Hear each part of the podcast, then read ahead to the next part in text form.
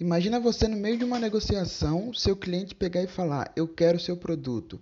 Então você pensa: "Uau, eu nem cheguei a ofertar meu produto a essa pessoa". Assim, é uma sensação que não tem preço, é algo incrível.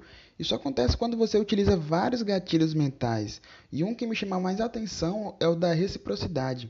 Imagina que você entrou no mercado e tem uma banca de degustação de brigadeiro. Quando você prova aquele brigadeiro e acha ele delicioso, saboroso, logo você vai ficar com um desejo maior de querer mais e vai comprar aquele daquele brigadeiro que você provou.